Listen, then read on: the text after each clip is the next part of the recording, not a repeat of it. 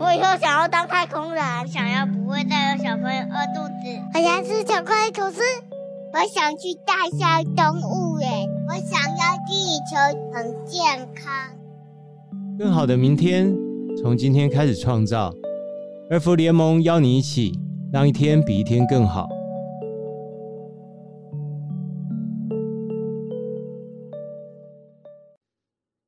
大家好，我是主持人卢建章。那欢迎回来我们尔福联盟的节目《一天比一天更好》。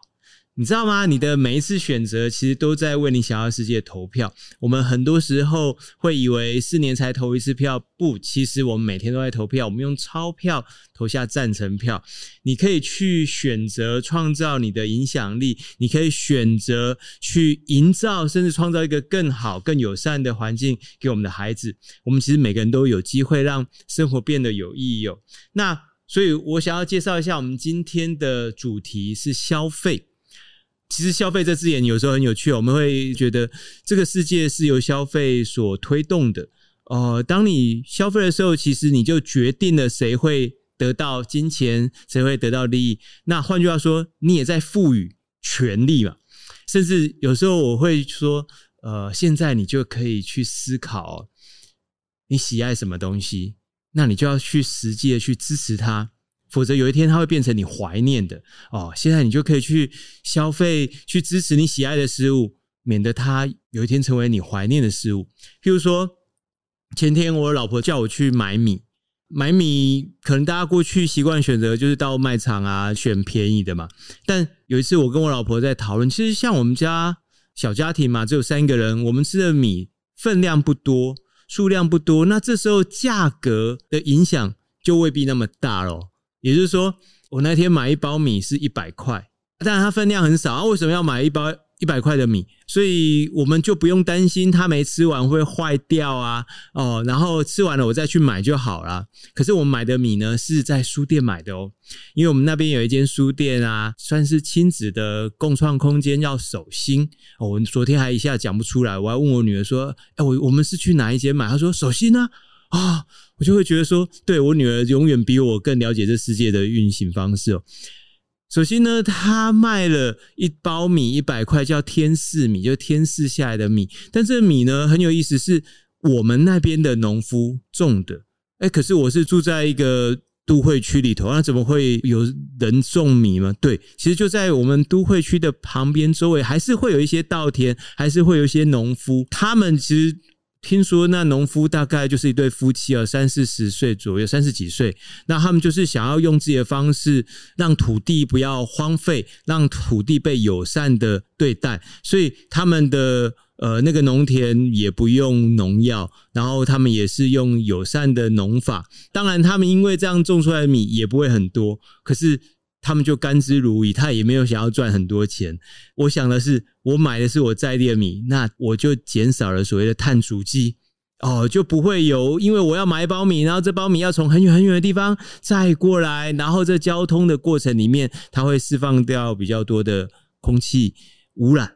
我做这件事情也支持了对我们的环境、对我们的土地友善的农夫农法，他们东西卖了出去，他就可以在下一次，他就可以继续播种，他就可以继续做他觉得好的事情，因为有人支持他。那我觉得这就是一个非常简单，而且其实每个家庭、每个小朋友、每个爸爸妈妈都可以做的事情，给你参考。你也可以试看看哦。那关于这件事情，我也想要跟大家来介绍我们今天的来宾哦，也是跟消费有关的。他是一家企业的创办人。我们为什么要找他来呢？是因为这个企业呢，连续五年得到 B 型企业里头的一个大奖。那他们是在全球前百分之五对环境好的企业。那像这样子一个企业，连续五年可以得到这大奖，基本上他也创下亚洲的纪录哦。所以某种程度，我也会觉得这是一个成功的企业。那但它最成功的地方是，它对我们的环境，对我们每个人都很好。那我们欢迎 Harris。哦，好，大家好，我是绿藤的 Harris。大家比较熟悉的，可能我是绿藤生机的共同创办人。对，然后我们公司卖保养品，然后一直在跟大家讲说，也许你可以挑选更好的选择，也许你可以不要购买不需要的一个东西。呃，你的选择跟你的挑选，有可能对这世界再好一点点。那同时之间，其实我是两个女儿的爸爸，就是大女儿五岁半，小女儿三岁多。近期受到最受启发的一件事情是，我的大女儿跟我讲：“爸爸，我们的工作是让地球恢复。”嗯，其实他那时候讲的还有点台湾国语，但我觉得现在 他还蛮在意永续的。对，那哦，我家的社区是台湾第一个进行垃圾分类的一个社区。哦哦，好酷哦。嗯，所以其实从小长大就一直在想，对环境好一点点好像是理所当然的。然后有什么东西可以多做一点点？对，所以就是造就后来有创业做绿藤这样的一个契机。对，那当我们这样做的时候，嗯呃。我觉得，因为绿藤倡议这些理念，然后以及就是我们包含员工做怎么样的工作，像譬如说在公司里面，礼拜一中午大家全部都吃素哦，真的啊。然后像譬如说，呃，垃圾需要称重，就是因为我们要去衡量，就是我们对于环境的影响大概有多少。对，然后垃圾要称重，哦，就是那怎么称呢？我就。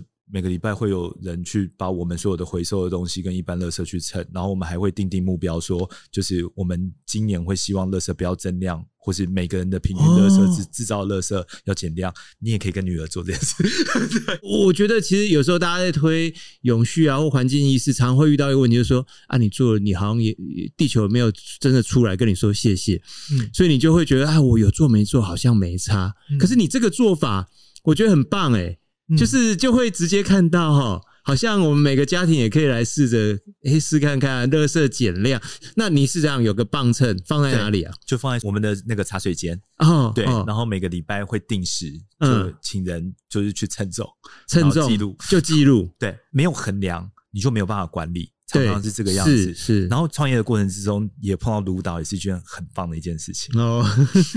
刚讲到那个乐色分类啊，其实我小时候是没有，但是我们现在呃，譬如我带我女儿，我就会请求她陪我去倒乐色，然后。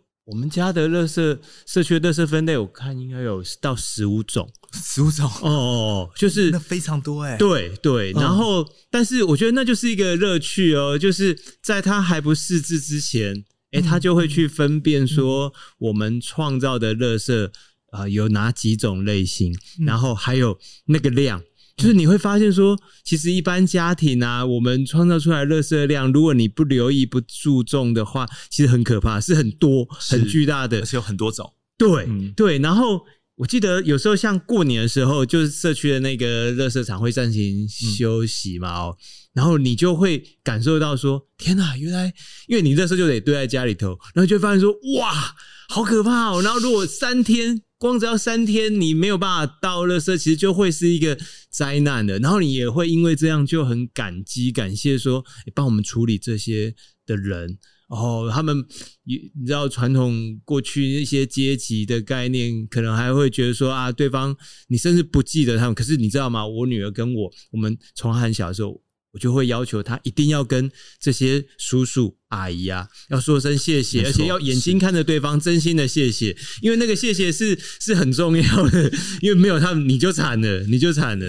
对啊，我也是哎、欸，哦，真的吗？我会请像呃我们的社区有就是专门帮忙负责就资源回收的阿姨，嗯、对，然后我会我其实还花蛮多时间在跟我的女儿讲说，看到阿姨要说非非常说谢谢，对，嗯、因为她会把我们这些回收的一个东西，让她有机会。会用一个更好的生命，其实回到这世界。嗯，对，嗯。其实刚刚听 Harris 讲，我们知道说绿藤生机是一个品牌，我觉得这是台湾当代一个正在转化的时期啊。就是说，很多时候会觉得公共事务啊，跟企业经营啊是两件事，是两回事，会分开，会觉得啊，甚至于会，比方说儿盟是公益团体，会觉得啊，公共事务就交给公益团体，我会觉得这是非常错误的概念，反而是说一些。公共事务反而应该用我们企业专业的角度、专业的做法来处理，它会更有效率，它会更有效果。嗯、哦，那和刚像你刚刚也没有聊比较多，是绿藤生机这样一个品牌哦，嗯，可不可以跟大家分享说，那你们对于所谓你们这企业在做的事情，你可不可以讲的更更具体一点、更深入一点？就是说啊，那你跟其他保养品有什么不一样？好。谢谢你。然后对环境有什么意义啊？啊，对啊，因为我们这，因为我是很在意永续这一题啊。那为什么要找你来？你明明是一个企业的老板，我找一个老板来干嘛？为什么？对啊，是女儿都说老板好像很累。不，对，绿藤是一个很特别一件事情，是绿藤是一间 B 型企业。嗯，那什么是 B 型企业？就是说，我们觉得一间企业不止应该要获利。而且更重要的一件事情，其实是利用商业的力量，对这个社会或环境再好一点点。嗯，对。那这背后的一个底层的一个相信很有趣，就是说，呃，大家会对，就像刚刚卢导提到说，就是说公益团体好像就是说很多的公共事务，或是呃，就是怎么样呃，让世界更公平，让环境更永续，哎，应该是非营利组织的事情啊，或是政府的事啊。哎，但是这世界百分之八十五的资源是给是企业拥有，哎，对对。对，全世界百分之，你想想看一件事情是，假设苹果它可以现在开始，呃，大家在意环境了，嗯，它就开始去压要求全世界所有它的供应商，嗯，都要给它更环保的一些可能，嗯，嗯对。那所以当这些商业的力量假设拿来被应用在实际上去改变世界的话。我觉得这是一件很棒很棒的事情。嗯，那其实绿藤在做什么？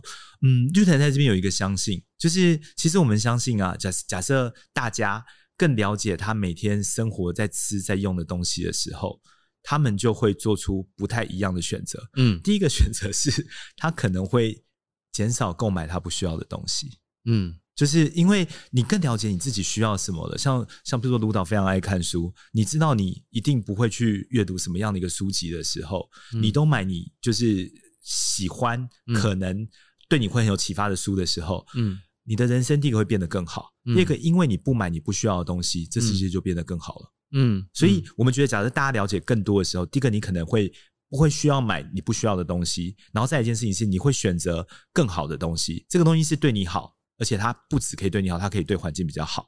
嗯、那绿城在做一件事情，就是让这样的一个理念有更多人可以去知道。然后同时间，我们就很努力、很努力，想要打造我们觉得对环境比较好的一个产品。嗯，对，所以我们大概从三个面向，呃这这就有点行销，不过就是 瓶子里面的东西怎么样对更有序，瓶子。怎么样？对于环境的负担再少一点点。嗯，瓶子以外的东西，这个组织在做的事情，员工可以做什么事情，或者我们可以跟合作伙伴做什么事情，甚至捐出百分之一的一个营收给呃类似环保团体之类的，让他们去帮忙去进行一些我们没有办法去做的事情。嗯、然后这个在做的一些事情，就是我们很希望呃这个企业的一个存在，它可以就是对世界再好一点点。嗯，啊，怎样好一点点？你你可以告诉我们说啊，那那选，难道你们是怎么做让它再好一些些？再好一些，像举例来讲，譬如说，假设呃，假设譬如说你本来有在用呃，你在用保养品好，你的洗面乳或是就是精华液好了，你用绿藤的一个去选择的时候，就是我们基本上你取代掉你原本的东西，那第一个你。应该已经对环境比较好了，因为我们的成分的一个选用，嗯、第一个不用超过两千九百个，其实我们觉得对于环境跟身体可能没有必要，甚至有伤害的成分。嗯、那你选择这样的一个产品的时候，基本上对你跟对环境就会再好一点点啦。嗯、对，那另外一个是。呃，绿藤花蛮多的时间在跟消费者去讨论说，你到底需要什么？有没有可能减去一些保养的程序？甚至说，譬如说，很多女生其实不需要用润发露，或是说你的保养也许根本不需要化妆水。那你找到你可以完成你保养的一个目的，你的肌肤可以更好，但你在这过程之中不。去扫掉、减去一些没有必要的东西，我们觉得这个是我们对于这个环境可能可以有的一个贡献。那另外一个东西就是说，像譬如说，我们会把呃营收的一个比例，就是其实一 percent，它代表什么意思？嗯、代表我们今年假设公司亏钱，我还是得捐出来。嗯，对。那我把这样的一个资源拿去跟环保组织一起共创。去倡议说，呃，我们一起相信的一些价值，像举例来讲，譬如说，环保可以从很小的一些事情开始做起，像什么？像什么？卢导有听过绿色生活二十一天吗？你讲一下，讲一下。哎、好，谢谢你给我这个机会。嗯、对，所以绿色生活二十一天，它是一个请大家每一天做一个对于环境好的一点点小事，嗯、它真的可以非常小。举例来讲，你譬如，请你把这一餐好好的吃完。哦、嗯。举例来讲，你这一餐一餐不要吃肉。就单纯以素食，嗯、或者是说，请你今天好好去认识说，譬如说树对我们的一个影响，嗯，或者说你这一天找一个公车站下车，嗯，其实我们生活中存在很多的一个机会，这样的一个机会就是说，它就很简单，嗯，可是你做的时候，其实你当天就对环境好一点点了，嗯，那我们在想，假设你今天连续二十一天做这样的事情，你就会把这件事情变成一个习惯，嗯。然后这件事情，我觉得它不只对环境好。你在你在做这些事情的时候，当你可以感受它背后的一个意义性，以及我们在对于这个环境土地做一个正面的事情的时候，其实我们会比较正向跟开心，嗯、所以我们会觉得这是一个很有意义的事情。嗯、像今年会跟社企流，还有跟就是呃 B 型企业协会一起去推广这样的活动。嗯，你刚才讲的好像比较是一个有意识的去生活，有意识的去做选择。嗯。哦，然后因为这样可能会带来一个是心灵上的富足，嗯、另外一个是你的选择会不会是，比方说啊，电视广告叫你要买什么就买什么，啊、现在流行什么就你就买什么，嗯、甚至你买了呃自己不需要的，嗯，不用的，嗯，其实这个我觉得也是台湾的一个。有趣的文化就是台湾其实对于金钱是很敏感的，嗯嗯，是很敏锐的，甚至我们可能从小到大很多时候都被请求或要求说你要努力赚钱，但是赚钱之后赚钱的目的是什么？有时候反而是没有去专注的在乎，就花钱这件事情。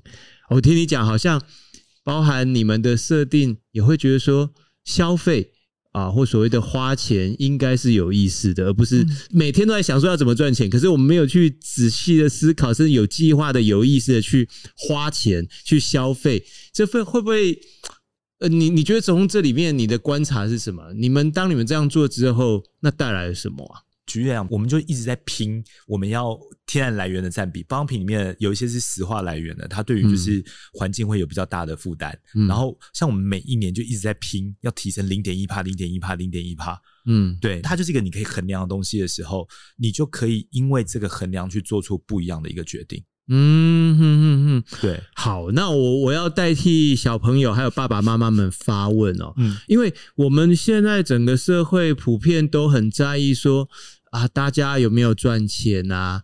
除了赚钱以外的那个 priority 的顺序都排在很后面。那我就想要追问你啊，你们这样做，你们有赚钱吗？我觉得这是一个非常好的一个问题，欸，嗯，我们有赚钱，嗯，我们没有赚最多钱，嗯，我我觉得这个有一个大家可以一起去思考的一件事情，嗯，是，就像刚刚卢导提到的，赚钱放在别的东西前面，嗯，可是你回过头来，你要问自己一个问题，嗯，你的人生是要的是什么？嗯，其实大家不是就是要快乐吗？对对，就是假设你需要有更多的收入，你需要有更多的资产，嗯、可是身为一个爸爸妈妈，你一定知道，从小朋友出来之后，有一种好像无条件的爱，无论是你给小孩，或者小孩让你感受到的，嗯、这个东西很珍贵。嗯，然后这个是你要的，所以对我们来讲，一件事情有时候好像要的不会是最多的钱。嗯嗯，所以这是绿藤一直在思考的一个问题。嗯，因为。获利最大化没办法让你最幸福，也没办法对这个世界比较好。是，所以，可是你一定要获利，因为假设你没有办法获利的话，你没有办法，可能没有办法存活。嗯，但是赚很多钱跟赚钱，它中间还是有很大的一个鸿沟。对对对，所以我觉得我们在想的一件事情就是，我们必须要赚钱，我们还是必须要成长，但我们更希望的一件事情是，把赚到的钱拿来用在对环境好、对同事好、对自己好，然后让这整个公司。整体来讲是更快乐的，嗯，嗯，我觉得那是我们在我们在追的一件事情。好，我我把这个这个问题再延伸哦，因为传统搞不好会有一种错误的观念哦。那我本来以为那是少数，现在才知道说还蛮多人这种思考，就是呃，做好事不会赚钱，甚至做坏事才会赚大钱。你知道为什么会这样讲？因为之前我们曾经爆发非常多黑心商人的案件，然后他们确实很有钱啊。嗯，然后你就会让人们在乐听的经验上有一个错误的感受，好像是哎，你就是要专营啊，然后就是要去贪婪啊，然后就是要做一些黑心的事情，你才有可能成为巨富首富，你才有机会在这个残酷的世界存活。嗯，哦，那我本来只是不认同，但是我后来发现说。我不认同，那是小事。比较恐怖的事情是，我们的孩子，我们很多孩子，他们从小就在这样的环境里头耳濡目染，他们会误以为，真的会误以为说，必须要心狠手辣。真的假的？哦，我说真的，因为 我有一些同学，他们是当检察官，他们现在办很多 case 啊，是诈骗集团，然后就发现说，诶，在侦查里庭里面找的这些呃小朋友，其实年轻人，就是所谓的车手，他们帮诈骗集团去领钱。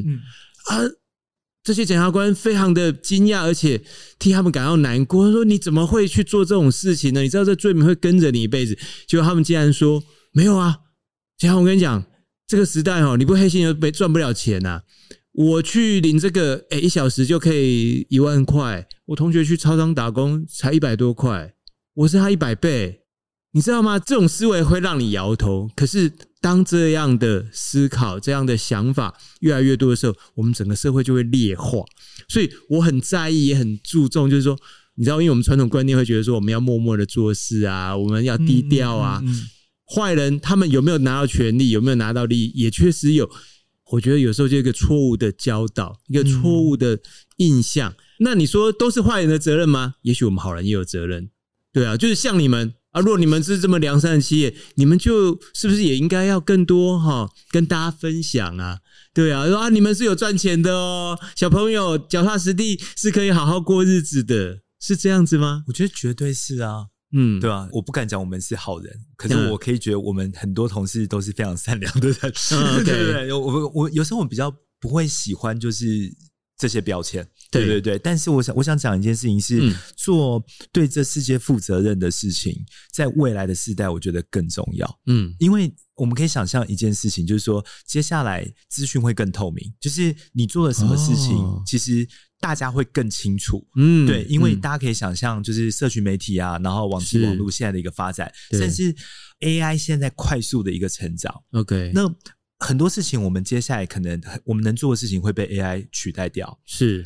那回过头来，我们不是更有一个机会，好好做 AI 做不到的事，嗯、就是好好做一个人了啊？对，那呃，假设这个未来的一个世代会变成资讯更透明，然后人是怎么样的一个人是更重要的时候，你觉得大家的消费选择会去支持怎么样的对象？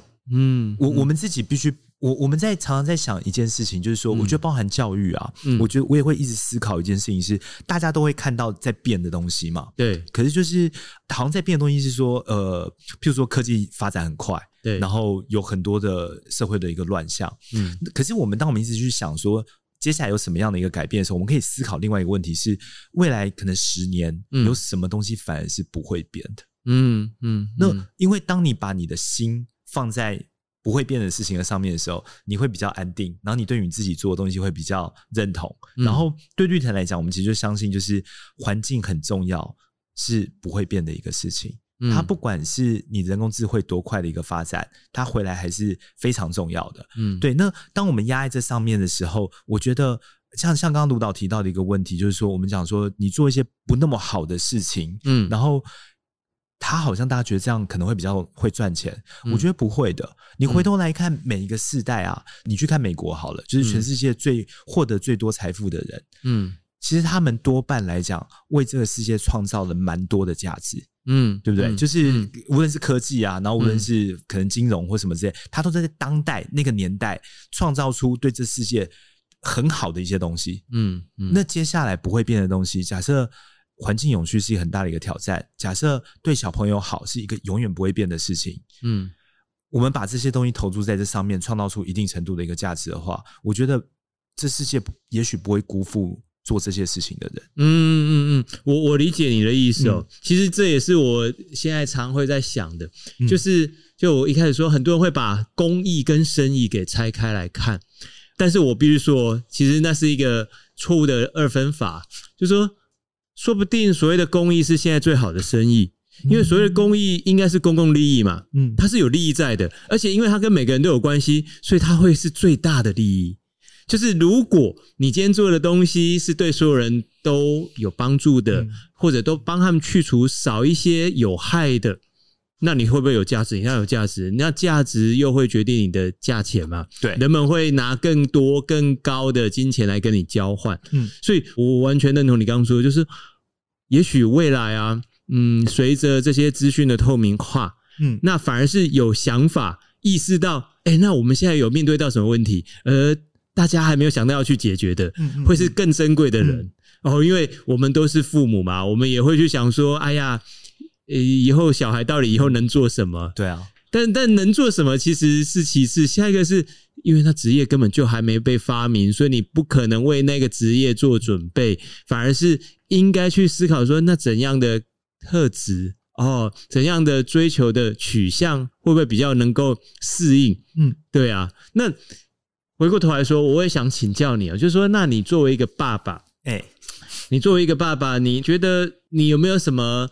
小 tips 啊，或者说，我觉得用建议这有点太巨大了。像我自己都觉得自己是一个不良中年哦，那我我可以提供的就是不良的建议，就不要这样哦。那那你自己会觉得说，你在这我也会反过来讲，像我都常觉得是我女儿在照顾我，不是我在照顾她。你你有没有什么可以跟我们分享的经验啊，或故事啊，或者你想要追求或者你想要做的事情？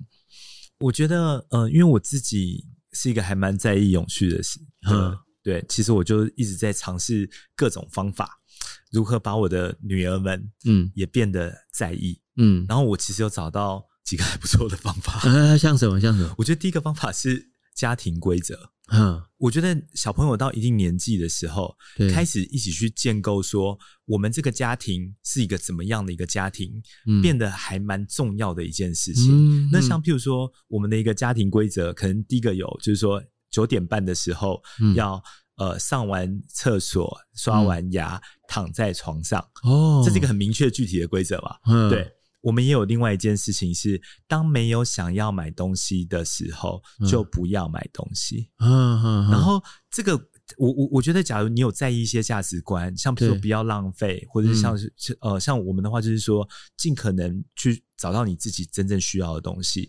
它锁定成很明确的规定的是呃规则，那小朋友其实会跟你一起尊重这些规则哦。嗯。但是。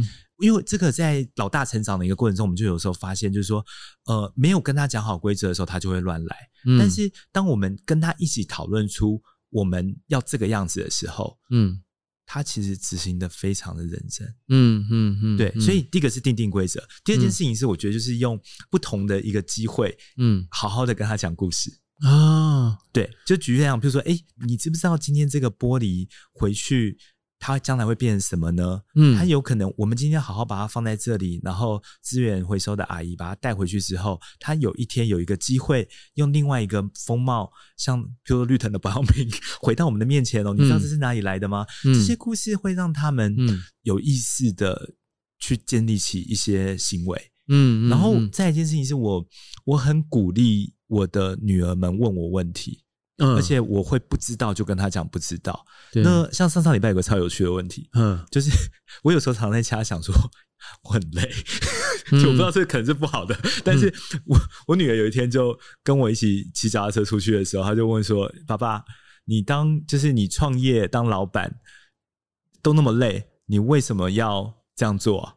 嗯，哦，那就是对我来讲，这就是一个很好的一个机会了。嗯，我该我在跟他讨论责任。嗯，然后我就是我们为什么我们我我创业是为了什么？然后我的责任是什么？嗯、然后后来他居然可以自己的去说，对，那让地球好好的下去就是我的责任。他会他会得到类似这样的一个结论。嗯、那我觉得透过不同的一个行为，透过故事去启发，透过跟他讨论，让他产生不一样的一个想法。我相信我有机会让女儿们，其实，在比较小的一个时候就开始去长出这样的一个意识。嗯，对，而且可以可以想象，因为像我觉得像卢导也是跟女儿非常好嘛，嗯、对，你很常跟她聊天嘛，嗯，对，那你你都怎么样去好好的照顾她？没有啊，我没有在照顾她，她我只是把他，呃，我觉得是视角，嗯，就是我跟他视角是是平视的，是平行的。嗯、那我觉得。这个基本上就会产生一些变化，呃，因为我们是同样大的人，嗯，那我们对这个家或对这个时代的供与需啊，其实就会有相对等的责任，或者说，哎，也也可以享有相同多的福利。那我觉得在这状态底下，那个对话，我就会是获得最多的。我就会是相对比起过去我几十年的那个时间啊，我反而会觉得我有女儿，比起没有女儿的我，我的增长是多很多，甚至比我过去在学校里头那个学习来的有效率很多，而且而且那个启发还有影响我整个人多上太多了。我觉得这个非常有意思哦。就是我以前是个叛逆的孩子，嗯，就是只要你跟我讲说什么不行的话，我一定就去做看看，看到底会怎么样。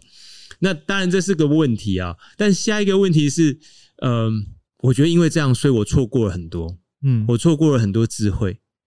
但是那些智慧并不是他没有智慧，而是因为他呈现的方式就好像我们小时候的四书五经，嗯，你你就会不想理他。可是经过了很多年之后，哎，我反而会现在想要回头去读它，因为我觉得哇，我现在好像比较会懂。我觉得这个这个也很奇妙，甚至我觉得像你刚刚讲女儿这件事情啊，嗯，他是不是也会常跟你分享一些？我觉得其实他没有觉得他在讲道理，可是其实是很有道理。是啊。哎、欸，我跟你讲，我绿藤最近在讲减法的一个关系，我就在跟他讨论说，你比较喜欢加法还是减法？嗯，然后就跟我讲说加法，然后我说，哎、欸，那你觉得就是爸爸比较喜欢加法还是减法？他就马上手比成剪刀，他说减法，因为你都一直减去不需要的东西。嗯嗯嗯。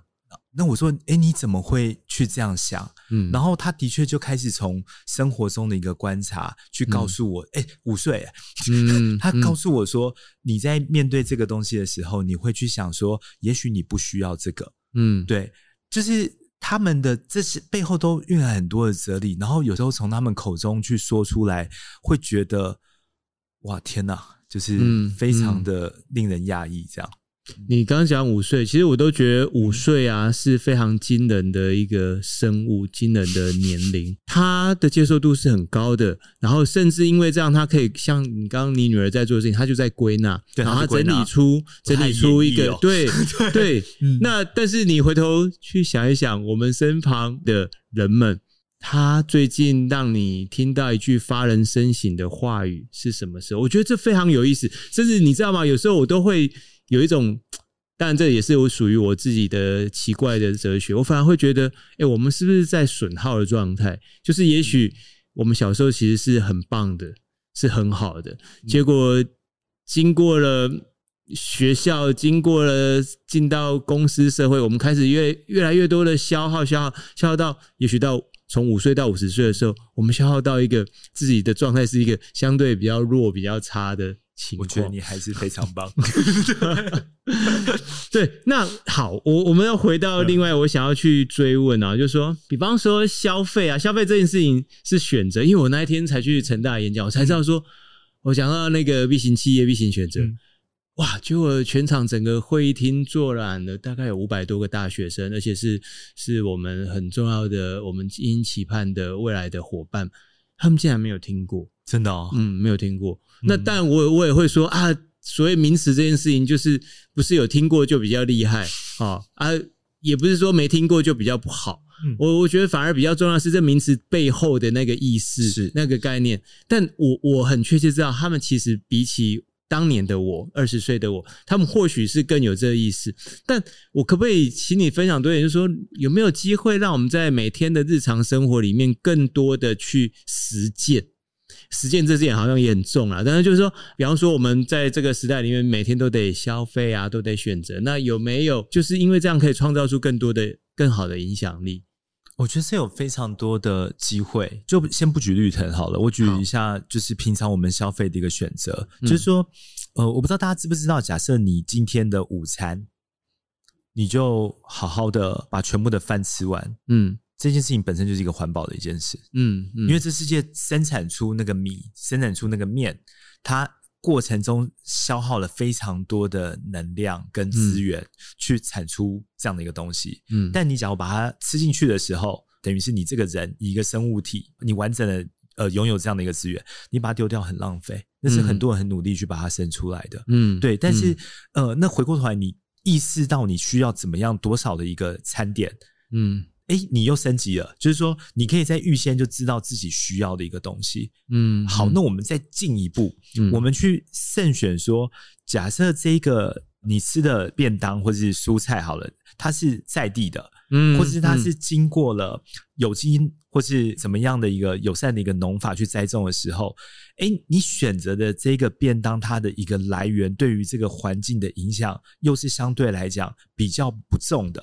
嗯，它可以让这个世界其实变得稍微再好一点点。嗯，那你选择今天中午多吃一些菜类，而少吃也许一点牛肉的时候，嗯，你这一餐的一个选择，对于环境的一个碳排。又是相对来讲更友善的，嗯，我觉得大家需要过得开心，嗯、但是老实讲，有很多的选择你都可以过得很开心，嗯，那大家可以看想一下，就是光是你一个便当的一个选择，你有没有吃完它？里面的来源是什么？嗯、你去意识到它，然后你去意识做这件事情的时候，其实我们的人生每一天有超多事情，嗯，小小的我们可以都好一点，好一点，好一点，好一点，它都很小，嗯，但是假设每一个人都更有意识的去过这样的一个生活。我们的社会也许有更好的一些可能性。嗯，刚聊到那个，嗯，吃肉这件事情呢、啊，嗯、是不是听说牛肉对于温室效应是有关系的？那个是为什么？因为。牛呃牛对温室效应来讲的话，大家知道牛其实是一个牛的放屁，其实对于这个环境影响非常非常的大。嗯，它其实是全世界应该是甲烷，甲烷是一个也造成就是暖化的一个气体。嗯，其实牛的放屁这个畜牧业造成是影响，其实比例非常的一个高。哦，对，所以其实就是放屁，呃、就是牛的放屁。对，那不是因为我们吃牛肉，是因为我们要吃牛肉，但要养牛，而养牛的时候牛会放屁。是，但那个量很大，大到会影响到我们的没错气温，它会影响到我们的环境，而且影响的还是相对一定高的一个比例。哇！所以其实老实讲，像呃牛肉跟鸡肉来讲的话，其实当然牛肉非常好吃，我自己也会吃牛肉。对，对，但是有时候呃下意识的可能稍微降低它在生活中的一个比例，嗯、对环境是更好的一个可能性。嗯，我觉得就是在乎在意啦，哦，对，然后关心，因为。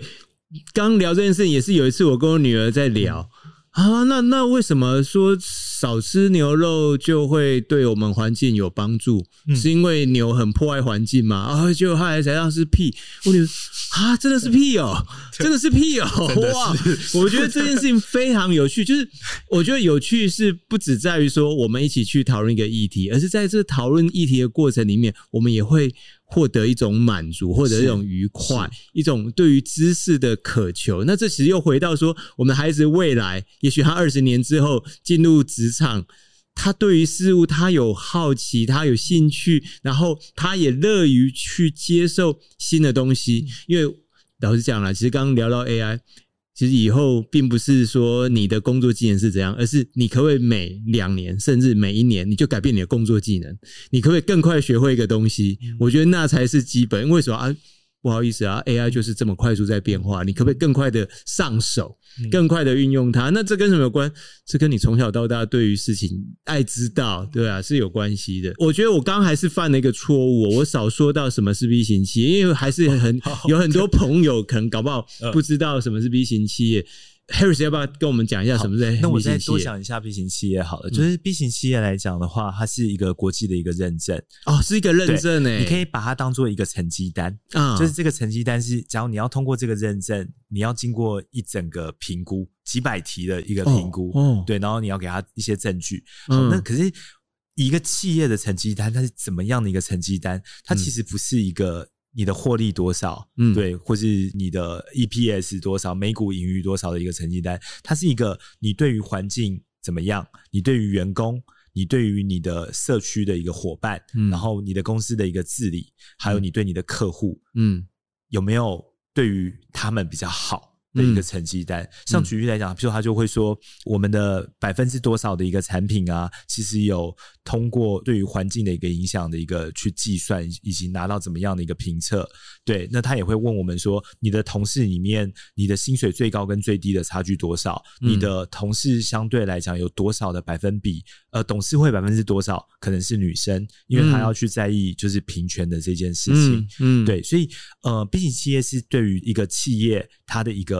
成绩单，那其实现在全世界 B 型企业运动算是非常非常的快速的一个在发展，嗯，对，就是已经包含了很多的一个大型企业。假设以譬如说绿藤在的美妆集团好了，美美妆的一个产业好了，就是说像 Body Shop，媒体小铺啊、e soap 这些大家可能耳熟能详的一些品牌，现在全部都变成 B 型企业了。哦，其实嘛，这个我刚刚开始讲的，就是说台湾其实有非常多冠军，然后但是我们传统的老板们大家都很低调，嗯哦，但是其实应该要让大家知道说。哎、欸，其实台湾很棒哦，台湾很了不起。我们不要整天只是在看国外，说国外很多品牌很厉害啊，对人类很好，啊，真的真的，对啊。对其实台湾有很多品牌，不止对人类好，还有他们好好的工作，然后他们也好好的赚钱，然后好好的照顾员工，甚至他们赚钱的同时，对我们的环境，对我们每一个消费者也都是好的。我觉得这才会让大家有那个动力，懂。一起往前变得更好，否则大家只想要变坏、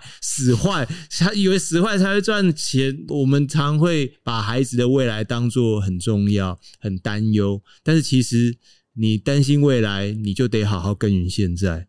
你现在跟他在做什么事情，其实就决定他未来长怎么样。没错，对啊。好，呃，我我不晓得 Harry 这边还没有什么想要跟大家分享的呃想法。如果有的话，也也可以在这时候提出来。好像没有。OK，譬如说，其实儿萌这边也会想要说，问一个说啊，那你对一百年后地球的期许啊，跟愿望啊，哦，有吗？我觉得这边我是真的很希望这世界可以永续。就是我还蛮希望你一百年，我们这样算一下好了。假设假设我的女儿们就是一百年。我自己一定看不到嘛，卢导应该也看不到。嗯、对，但是一百年后，我们的女儿也看不到，但是也许我们的孙子孙女或是曾孙子曾孙女可能会看到。你应该还是希望你现在看到很多漂亮的地方，你现在跑步的地方，嗯、他们其实还是可以看到那个样貌，嗯、对不对？嗯嗯，我我觉得讲到这，我就会有一部电影我，我我大概每年都会再拿出来看一次，嗯、就《Interstellar》，就是星际效应，星际效应，呃，诺兰拍的。嗯、那他其实很多人以为他就是什么星际啊，科幻没有，他其实就是用星际去包装的一个父女间的亲情的片子。嗯、为什么里面那太空人他必须要把家人抛？抛下，因为当时候的地球被沙尘暴所笼罩，他的儿子、他的家人没有地方可以耕种了，然后肺整个就是每天都在咳嗽。其实不只是一部科幻片，它其实是一个警示片，它是当代片，对，它是一个环保片。嗯、然后作为一个父母，我很喜欢里面一句话，他讲说，做一个父母其实就是成为鬼啊，嗯、我成为我。孩子的鬼，我会一辈子想要守在他旁边，我想要守护他。但是我也认真的想要回答这件事，就是有一天我们都会成为鬼。但是在那之前，我们现在是个人，我们可不可以做多做一点像人能够做的事情，好让我们成为鬼？因为成为鬼的时候，你很多事情你是。在旁边看，但你能干着急啊？那电影里面就有他在未来已经看到了啊，但是他没办法处理，因为鬼是没办法推动、没办法改变现在的。有时候我们觉得鬼很可怕，觉得鬼会做很多事，不，人的影响力更巨大，因为你现在就可以改变现在。嗯，对啊，我觉得想的非常好，哎，这让我想到我最近一个故事。嗯，最近我我跟我女儿最近有一个对话，应该是上周六，我就跟她讲说，呃，西西，那个现在 AI 发展的。就很快，爸爸有一点焦虑。嗯，他说：“你为什么要焦虑？是因为我快变成青少年了吗？” 然后我就在想，可是这件事情让我在想另外一件事情。他、嗯、就是，哎、欸，对耶，其实我的女儿要变成青少年，我一定也会很担心。这可能是几千，我不知道几百年，应该是可能一两百年来的时候的人类的共同的一个在意的事，对不对？嗯、对。然后你就要让我想到你的书。啊，你的书那本就是把好事说成好故事。其实回过头来，一件事情是我们最近大家在讲环境嘛，然后对于社会要比较好。其实它底层一件事情就是你要怎么好好的做一个人嘛。嗯，就是说我们一定希望我们的孩子将来还是可以看到很漂亮的大自然的风景。嗯，那我比如说举例来讲，比如我们曾经吃到的我们觉得非常好吃的海鲜，嗯，就是我们还是希望我们的孩子其实嗯嗯可以吃到。对，所以我们要好好在意环境。嗯、那我们今天不会有事没事就一直闯红绿灯，就是造成别人的一个麻烦。嗯、我们觉得身为一个人，还是应该好好的人。嗯，哎、欸，啊，这就不是 governance 吧？对对啊，啊，你今天对你的邻居来讲，你不会每天有事没事对他恶言相向。哎、欸，不就是好好的当做一个人，好好的去对待嘛？对对对，没错没错。所以我就在想说，刚刚你的问题说一百年后，呃，我觉得我很希望就是。全世界的环境那时候是永续的，嗯，对，然后人的脸上的一个笑容可以再多一点点，嗯哼哼，就这样就好了。嗯嗯，很棒很棒。OK，那我们今天谢谢 Harris，谢谢谢谢谢谢大家。休顿姐，儿萌爆火力在。可能有些朋友晓得，有些爸爸妈妈还不知道。其实儿福联盟啊，在我们的台北的中山捷运站附近有一个“我好你好”亲子共好空间。那在这边呢，开设了一个以艺术为主题的永续的亲子课程，叫做“艺术不艺术”。那可以让我们的照顾者啊，也就是爸爸妈妈啊，或者爷爷奶奶，可以陪伴我们学龄前的孩子一起认识 SDGs。让我们欢迎我们的白白老师，跟我们介绍一下这个课程是怎么样子，好不好？Hello，大家好，我是我好你好亲子共好空间的白白老师。好，刚刚呃有提到的这个艺术不艺术的亲子课啊，其实就是儿福联盟。我们其实一直以来大家所知的是我们关注儿少的权益嘛。但近几年我们也很关注说，不管是儿少的游戏权或者是表意权。那同时，我们其实这几年的 slogan 也从为孩子创造一个更好的世界，变成和孩子一起共创更好的世界。啊啊、对，所以也因为这样呢，我们在今年特别规划了一个。永续相关的艺术亲子课程，那我们课程其实在二月十八就已经开始了。那它主要是透过老师用绘本和游戏活动的方式，带着孩子在生活中认识 SDGs 相关的相关的一些指标啊，像是性别的平等，或是负责任的消费和生产，还有保育海洋生态等等。对哦，哎、那听说你们有一个什么，有一个课程叫什么“纸箱变变变”。啊，那个是怎样的？发生到底发生什么事？嗯、你们这课已经开了嘛？那那那时候发生什么事情？对，我们这课已经开了好几周，然后一开始我们其实也很担心，说会不会孩子来这边上课，好像都只是玩，没有什么观念输入这样。然后，但有一次啊，因为我们其实每次课后都会有一些 free play 的时间，嗯，然后我们在 free play 的时间的时候，就发现，哎、欸，有一个小朋友，他就很主动的拿那天课程老师上课的呃二手的纸箱，然后他在 free play 时间就是。很开心的就跟爸爸一起，就是再把那个纸箱加入很多自己的创作，然后爸爸就会跟他很开心的，就是让小朋友坐在纸箱里，然后就拉着纸箱，然后甚至下课后，小孩还还说：“哎、欸，我很想要把这个纸箱带回家继续玩。”对，然后我们就感觉到说：“哦，原来因为其实现在的小孩都很幸福，有好多的玩具，嗯、他们其实不一定会特别注意到这些生活中可以用的。”随手可得的，像是纸箱，嗯，或是一些废纸之类的玩具，嗯、然后就发现，哎、欸，其实透过有课程里面有趣的活动，我们其实可以在孩子的心中就种一个种子的感觉，这样。嗯，你说这纸箱边边的，你就让我想到，我记得，因为我常买东西买书啊，嗯、然后寄来之后有那个箱子，然后我女儿就会拿去，然后有时候她就坐在里面，她就变飞机，然后她戴在头上，然后自己挖两个洞就走来走去，对就说她是太空人。是，然后有一次他叫我跟他一起进去太空，我觉得非常非常好玩。其实，嗯、对啊，确实纸箱，呃，大家都会觉得它是，我我觉得这跟我们这世界里面很多事情一样，就是。有些制服组的，譬如说打扫阿姨，嗯、呃，我们的警警卫伯伯，呃，你你会看见他们，可是你又好像看不见他们。对，但其实没有他们你就惨了。是，然后甚至其实认识他们，你可以得到更多的故事。然后包含纸箱也是啊，对，纸箱对它原本只是让你可以装东西，我们都会觉得里面的东西比较重要。但是 somehow，如果从永续的角度来看。不，每一个资源其实它它都很有意思，都很有趣。过去我们讲不要浪费，可是当你开发它新的故事、新的用途的时候，你就是让资源有更多样的可能性嘛。嗯、我觉得你们在做这件事情非常的有意思哦。其实啊、呃，我我们都会想要好好照顾孩子，但是有时候会不会我们自己的那种偏狭的目光啊，才限制了孩子的成长，而不是孩子的。天分如何？孩子充满了天分，嗯、是我们大人需要让自己更多的开发。对啊，就是除了像课程中有趣的这个孩子的延续、创意延续以外啊，我们后来啊也在呃我们的 LINE 的群组里面收到家长的课后回馈，嗯、就是他的孩子啊回家就是把他喜欢的贴纸贴贴贴贴贴贴完以后，他竟然主动跟妈妈说，他要把那个贴剩下的那一张纸。要留下来，哦、剩下的那一张纸，对，哦，只剩下框框的那一张纸，他要留下来，跟妈妈说，哎、欸，这张纸其实可能还可以拿来画画啊，或做别的使用。然后妈妈就觉得，哎，很讶异，说，哎，孩子竟然会真的记住，说，哎，废纸可以再利用，而且还真的从自己的生活中做起。嗯、我们也很惊讶。你讲这让我想到，我最近在读一本小说，是日本一个小说家叫小川洋子。那本小说叫《小鸟》，那小鸟非常有意思，因为故事的主角叫小鸟叔叔。小鸟叔叔就是在一个幼儿园里面帮忙照顾呃鸟屋，他会去打扫呃那鸟鸟园啊，鸟园里面有很多鸟，但他是无偿的去打扫。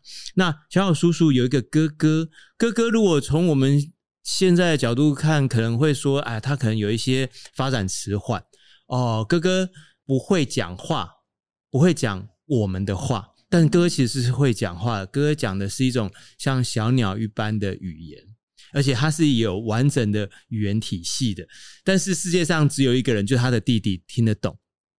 那哥哥呢，这辈子就没有办法，因为没办法跟人沟通，所以就也没有读书啊，也没有工作啊。但他每个礼拜三下午，他会去附近的药局买一根棒棒糖，那他就用鸟语。对话，因为这也是他们妈妈要求的。他希望哥哥能够还是跟世界、跟社会有一些连接。那他就用小鸟的声音讲讲讲。那当然，可想而知，药局的老板娘是无法理解的。但每个礼拜就是这样，他就是去买一根棒棒糖回来。那他会到礼拜二才吃，就是他会期待、期待、期待一整个礼拜，到隔天又要再去买一根的时候，他才吃。但棒棒糖有什么呢？它外面有包装纸，对，他会把所有包装纸都收集下来，都留下来。一直到五十几岁哦，哇！然后把这些包装纸收集下来之外，他还他都有很巧的时候，他会把这些包装纸重新的粘贴剪裁之后，成为一只小鸟，很美丽的小鸟，还甚至做成胸针，让妈妈可以佩戴在胸前。对，这故事其实很多地方都温暖了我，嗯、我我也会觉得说，有些东西不是说我们要物尽其用而已，而是那个其用后面。是有心意在的，嗯、是有你的爱，是有你想要传递出去的东西。所以，像你刚刚分享那个贴纸，我就觉得说，对，那很美，那很棒。那不只是说习物而已，是而是你真的看见那个东西。嗯、就像我们刚刚讲的，有些人、有些物，你会视而不见，嗯、但是当你看见的时候，你就变得更丰富了。那那就是另外一种永续啊，对啊，哇，很棒很棒，好喜欢卢导的这个注解哦，好，谢谢你，OK，好，那我们这边就谢谢白白老师哦，好，还有问题，接着有这个小朋友的投稿问题，所以我们会听到小馒头的问题。我是馒头，我今年四岁。为什么还是蓝色的？哎，我不知道。小馒头问说：“为什么海是蓝色的？”哎，说真的，其实小馒头你问之前我也不知道，所以我为了你，我也去查了一下。那我在这个科学月刊里面啊，看到原来其实大家会觉得这个问题好像很简单，但是说真的啊，其实过去的人类也都不知道。这个是一直到十九世纪末我们才搞清楚，哎，十九世纪末也不过离现在就是一百多年而已。是到一八七三年呢，有一个英国物理学家叫 Lord Rayleigh，他是第一个啊提出这个理论的。这理论叫做瑞利散射，说因为呢，这个光是有波长的，那波长最长的是红光，那蓝光是最短的。那散射呢，就是是怎样的？就是说散射的意思，就是说散就是分散的散啊，散射或散射，我也不知道啊。就是说散射呢，就是光这样照到那空气中，里面有氧分子、有氮分子，那它大小它可以散射波长比较短的蓝光，所以蓝光就闪了一整天，所以天空就会是蓝色的。那还有什么？海。海里头是水，对不对？那水其实是透明的啊，本来是透明无色。那水分的大小可以让波长比较长的红色绕过去，但是波长比较短的蓝光就被散射出来。所以呢，水越深，散射反射蓝光越多，就看起来是蓝的。那你看哦，一样是水，大海里面有什么？有有海水啊。啊打到岸边变什么？变浪花。那浪花什么色？浪花是白色的。为什么？因为白色浪花就是小水滴，小水滴它就可以散射各种波长的光，所以浪花就会跟白云一样，就变白色的。OK，其实小朋友问这个问题非常棒哦，让我今天也学了一件事情。爸爸妈妈，你本来知道吗？也许你本来不知道，但你现在知道了。那我们都应该要谢谢谁？谢谢小馒头，谢谢你。最后呢，我也想跟大家分享一件事情。常常我们会觉得，呃，永续啊，说环境啊、环保啊，这议题都很严肃或者很遥远啊。像以前我就会觉得。环保啊，那就交给环保署啊啊！永续啊，不是有很多什么 NGO、NPO，就交给他们就好。后来发现没有诶、他们在这世界上来讲，就是比较小，就是比较少的组织。世界上什么人最多？我跟你讲，就是我们普通人。如果我们是一个普通人的话，我们就要为普通的事情付出一切，为了让我们的世界可以继续普通的、正常的、平常让我们活下去。我觉得我们每个人都应该要行动哦。当然，行动也不用非常的复杂，也不用非常的辛苦，其实就是好好的选择，好好的决定你今天要买什么，甚至决定你今天不要买什么。我相信我们现在选择一定会让我们未来世界有很大的改变。现在就开始选择现在就开始改变这世界吧。我们下次再见拜拜。